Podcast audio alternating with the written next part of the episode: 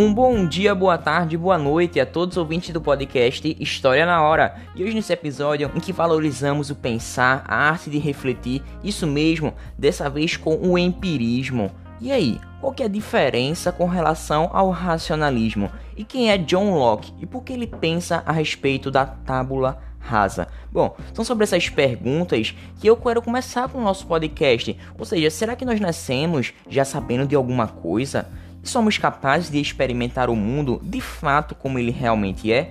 E se nós limitássemos nosso conhecimento apenas àquilo que percebemos pelos sentidos? Atenção a isso, apenas ao que percebemos pelos sentidos. O que poderíamos afirmar com certeza? Bem, eu quero trazer hoje o tema do empirismo e que ele rodeia justamente os cinco sentidos que temos. E um grande pensador a respeito dele é justamente John Locke, que viveu de 1632 até 1704. Mas antes de tudo, meu caro ouvinte, eu quero te convidar você para mais um podcast que vamos viajar no tempo, isso mesmo, século 17, século 18, esse momento de grandes ideias, uma revolução intelectual realmente, que vai mudar nossa realidade até a atualidade, modificando também a nossa maneira de pensar, de agir e também de fazer política. Bom, eu fico por aqui, então vamos começar mais um podcast a respeito hoje do empirismo e o convite já está feito, meu caro ouvinte. Então vamos nessa.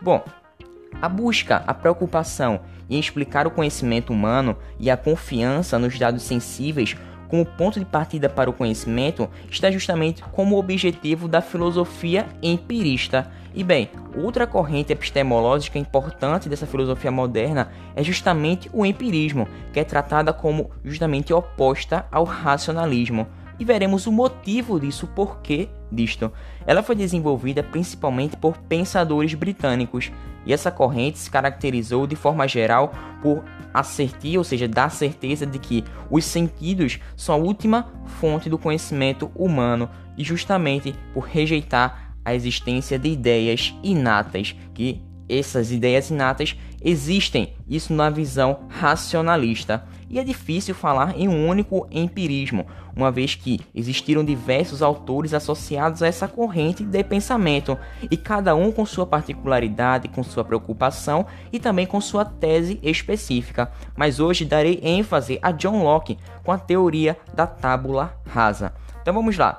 John Locke, que nasceu em 1632 e morreu em 1704, não foi o primeiro pensador empirista da modernidade. É interessante dizermos isto, já que antes dele, Francis Bacon, Thomas Hobbes já haviam defendido do que os dados dos sentidos são a fonte de todo o conhecimento verdadeiro. Porém, Locke cria uma teoria empirista muito robusta e que foi amplamente difundida e discutida. E dessa forma, esse é o motivo por ele ser dito como fundador propriamente dito do empirismo. Bem, Locke é tido como uma peça-chave dessa transformação essencial com relação à filosofia moderna, já que ele abandona a metafísica, tendo agora como centro de discussão filosófica a epistemologia, ou seja, a teoria do conhecimento, até onde vai o meu conhecimento. E para Locke, o primeiro passo deve ser a reflexão sobre a nossa capacidade de acessar efetivamente a realidade. Bom, reflete comigo, meu caro ouvinte. Não podemos assumir que somos capazes de conhecer tudo, sem antes de refletir sobre a nossa própria capacidade de conhecer. Isso é lógico. E a vida de John Locke passou por um turbilhão de mudanças, instabilidades políticas, como por exemplo a Guerra Civil Inglesa, a restauração da monarquia e a Revolução Gloriosa, que serão temas dos podcasts posteriores, então se liga aí. E bem, em 1683, pela sua associação com o Conde de Shaftesbury, que é um político envolvido em um complô contra a família real, Locke se exilou na Holanda, onde ele escreveu justamente a sua maior obra filosófica de maior importância, que é o ensaio sobre o entendimento humano, que foi publicado em 1690. Locke é um dos poucos autores que se tornaram conhecidos tanto pelas suas contribuições à epistemologia, ou seja, a teoria do conhecimento, quanto com relação ao pensamento político.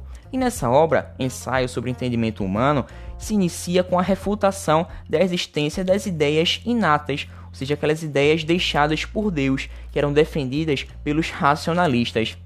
De modo que John Locke aponta que não existem princípios teóricos ou práticos com os quais todos os seres humanos concordem. Bom, Mesmo existindo algumas máximas, né, como por exemplo, devemos cumprir nossas promessas, os pais gostam dos filhos, mas isso não, não são coisas universais, já que sempre é possível encontrar pessoas que nós reconhecem, seja por participarem de culturas diferentes ou por não terem tido a mesma educação que temos. Bom, por outro lado, se de fato existissem essas ideias inatas, não haveria nenhuma dessas variações, como eu acabei de falar. Bom, e mas de onde vêm essas ideias que temos em nossas mentes? Bom, antes de tudo eu quero dar ênfase, quero que você tenha cuidado, tenha atenção com o sentido do termo ideia, já que para Locke, ideia significa qualquer conteúdo mental.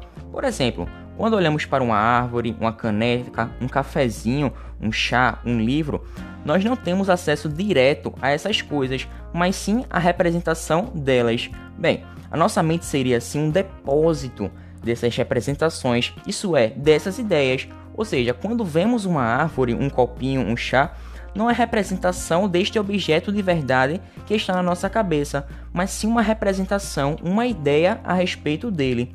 E podemos experimentar o mundo por meio dos cinco sentidos e, consequentemente, obter as ideias da sensação.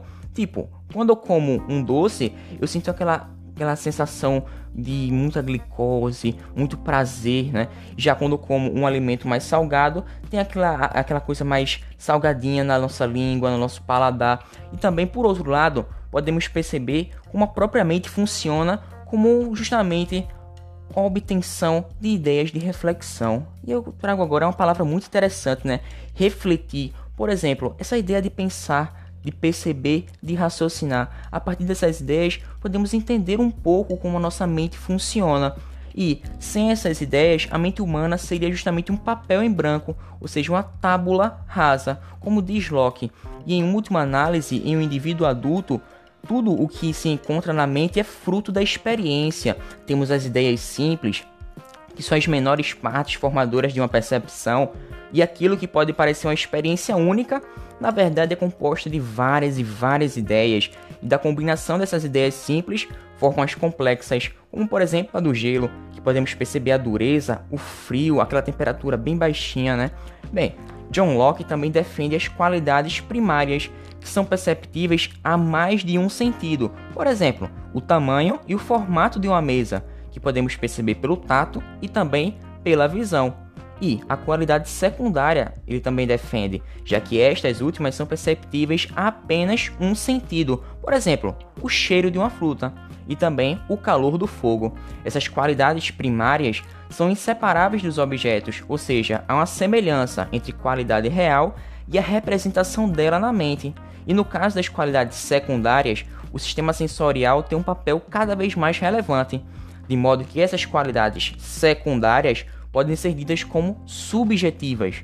Por outro lado, eu quero dizer que Locke ele também concebe a ideia de substância. Bem, porém temos que diferenciar Locke de Aristóteles. Para Aristóteles, uma substância é um composto de matéria e forma que tem qualidades em ato e em potência. Já Locke considera que a substância não é nada além de uma ideia complexa, que pode ser desmembrada em ideias simples. Bem, ele entende que concebemos a ideia de substância como base nas propriedades que nela percebemos, trazendo assim como um conjunto particular de característica, sem nunca mesmo tendo experimentado a substância ela mesma. Bom, e mesmo trazendo essas afirmações que as qualidades secundárias são subjetivas e que não existem experiências das substâncias, podemos perceber a presença de um realismo ingênuo e esse realismo, de acordo com John Locke, poderíamos conhecer de acordo com a existência, entre aspas, real das coisas, de modo indireto, através da percepção da correspondência que haveria entre as nossas ideias e os respectivos objetos que realmente existem no mundo. E John Locke, ele afirma a existência, a presença de um mundo externo, e os objetos desse mundo externo são causa de nossas representações, e nossas representações, ao menos no caso das qualidades primárias, assemelham-se aos objetos reais. Mas e aí?